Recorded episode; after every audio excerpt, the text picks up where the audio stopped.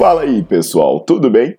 Bem-vindos ao Fitcast, Fitness com Cérebro. Eu sou Paulo Gentil, doutor em Ciências da Saúde, autor de best-sellers sobre emagrecimento, hipertrofia. Eu sou professor e pesquisador.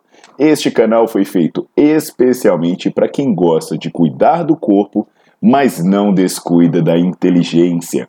Aqui a verdade é dita com evidências científicas, doa a quem doer. Não esqueçam de seguir o canal e divulgar. E também eu convido vocês para olhar os links na descrição do canal para ver as minhas aulas, meus livros e também me buscar nas redes sociais.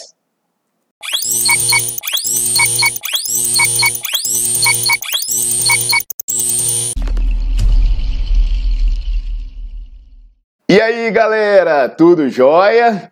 É, aqui é o Paulo Gentil e hoje eu tô de volta. aqui, ó. Paulinho tava com saudade de vocês. Fala aí pra galera, Paulinho. Oi, galera! é pra eles fazerem o quê? Deixa o like! Muito bom. Beijo.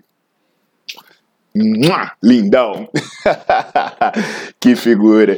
Então, Paulinho passou aqui para dar um oi para vocês. Ele disse que estava com saudade de vocês.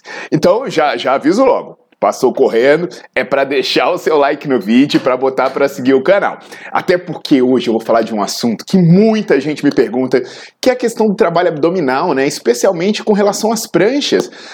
Muita gente está na academia fazendo prancha. Será que isso vale a pena? Será que isso realmente traz um bom trabalho, um trabalho diferenciado? Então, vamos refletir sobre isso hoje, hein?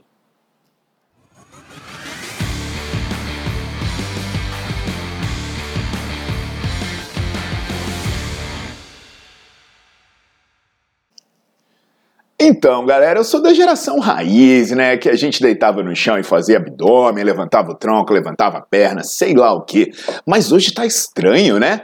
Tá cada vez mais raro você ver pessoas simplesmente deitando no chão e fazer abdominal, seja levantando a perna, seja fazendo flexão de tronco. Agora o lance é se pendurar na barra, né? Ficar com a bunda no ferro, é, fazer prancha de todos os jeitos possíveis. Mas aí a, a questão que eu pergunto é por que esquecer o básico, sabe? Eu vejo a turma fazendo prancha, por exemplo, como se prancha fosse a melhor coisa do mundo, como se prancha fosse fazer um melhor trabalho do abdômen. E quando se fala um melhor trabalho do abdômen, eles acreditam que é tanto ali pro reto abdominal quanto pro, pro oblíquo interno, né, para os músculos mais profundos.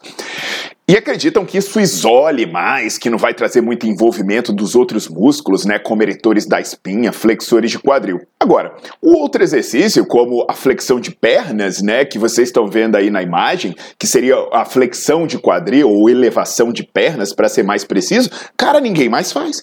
Ninguém mais faz, porque se uma pessoa fizer uma elevação de perna, ela, a outra já vai ela fala, nossa, você vai ferrar a lombar, isso aí vai sobrecarregar os seus eretores, ou então, não, isso aí quase não envolve abdômen, isso envolve basicamente flexão de quadril. E a questão é, será Será que isso é verdade? Eu tenho uma aula no Nerdflix né, em que eu falo sobre abdômen e eu desço a lenha. É, se você é profissional ou estudante da área de saúde, você tem que assistir essa aula, porque na verdade são duas aulas muito detalhadas, muito detalhadas falando sobre variação de abdominal. Mas aqui sobre a prancha, eu vou trazer um estudo de dois pesquisadores coreanos. É, por sinal, o sobrenome dos dois é Park, né? Quem assiste filme coreano no, no Netflix, eu Ops, até recomendo, né? Filme coreano é massa, é principalmente os de ação. Vai ver que tem esse nome Foi pra caramba, aí, sobrenome pra caramba, Park. Esse estudo, de 2019, eles pegaram 18 mulheres e essas mulheres ou faziam prancha, né, conforme eu estou mostrando aí na figura, ou faziam é, elevação de pernas. Os dois eram isometria. Também estou mostrando na figura agora a elevação de pernas.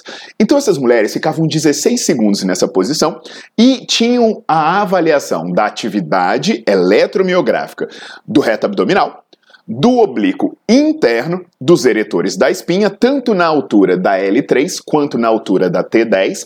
L3, a terceira verba, vértebra lombar, é, é T10, a décima vértebra torácica, nessa altura eles avaliavam os eretores da espinha e avaliavam também o reto femoral, que é um músculo biarticular que também participa da flexão de quadril.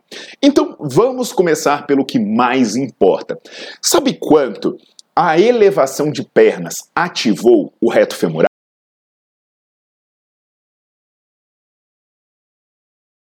63,79%. Isso foi mais do que a prancha. Sabe quanto a prancha ativou? 51,83%. Para ser mais exato, a elevação de perna promoveu uma ativação de reto abdominal 23% maior do que a prancha. E aí, né, alguém pode falar: "Não, mas eu faço por causa do core, da musculatura profunda". Nada disso a ativação do oblíquo interno foi igual entre fazer prancha e entre fazer a uh, elevação de perna. Então presta atenção. Não ativa mais a musculatura mais profunda e ativa menos o reto abdominal fazer prancha do que simplesmente elevar as pernas. Aí alguém pode pensar, não, mas aí a lombar, né? Porque aí a elevação de perna vai usar muito os eletores da espinha. Nananina, não. Nada disso, pessoal. A ativação do eretor da espinha, quando avaliado na altura da décima vértebra torácica, ela foi maior na prancha. Na região lombar, foi igual entre os grupos. E aí, talvez, né, o último caso do esperneia falar: ah, não, mas tudo bem, mas o negócio é que eu não quero trabalhar flexores de quadril. Eu faço a prancha para não trabalhar flexor de quadril, eu evito a elevação de perna porque ela trabalha muito flexor de quadril. Você sabe de uma coisa? Isso também não cola. Isso também é mentira, porque a ativação do reto femoral, tanto na prancha quanto na elevação de perna, é a mesma coisa. Ou seja, se você fizer uma relação da ativação que tem no reto abdominal em relação à ativação que tem no flexor de quadril, essa relação é melhor para você fazer elevação de perna do que fazer prancha. Isso aí, galera, a turma fica inventando moda, né? E reinventando a roda.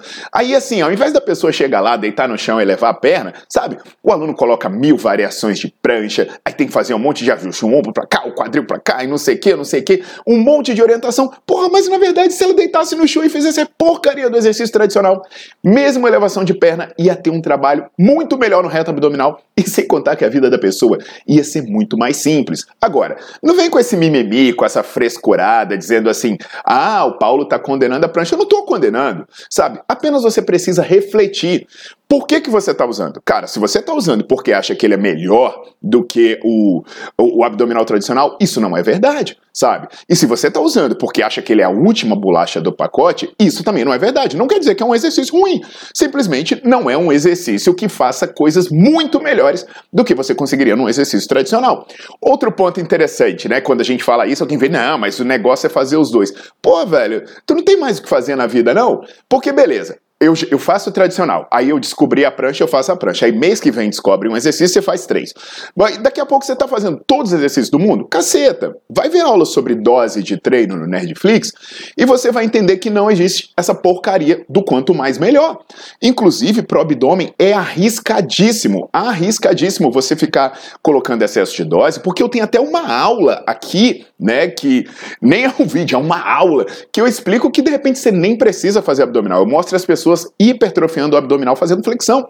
Aí você já faz um monte de exercício que envolve o abdômen e ainda fica querendo colocar exercício novo. Porcaria, pessoal. Pensa bem, sabe? Lembra que dose não é quanto mais melhor. O músculo precisa de uma dose adequada e um descanso adequado. Senão seu abdômen não descansa nunca. Entre em overtraining você não vai ter um bom resultado. Então entende, pessoal? Vai fazer o básico. Se quiser fazer prancha, faz a prancha. Agora não fica fazendo coisa demais. E outra, faça pelo motivo certo. Não faça por achar que você está descobrindo a pólvora, tá legal? Então, pessoal, deixa o seu like no vídeo, espalha esse vídeo para o máximo de pessoas que você puder. E se você é estudante ou profissional da área de saúde, você tem que entrar no Nerdflix, cara. Porque as duas aulas de abdômen que tem lá são paulada na muleira. Você vai ver o tanto de mito que tem sobre abdômen e principalmente você vai ver a melhor forma de treinar esse músculo, que todo mundo quer. Seja para ficar definidão, barriga chapada, negativa, sei lá o que, abdômen é sempre uma boa ideia. Então, até a próxima, pessoal!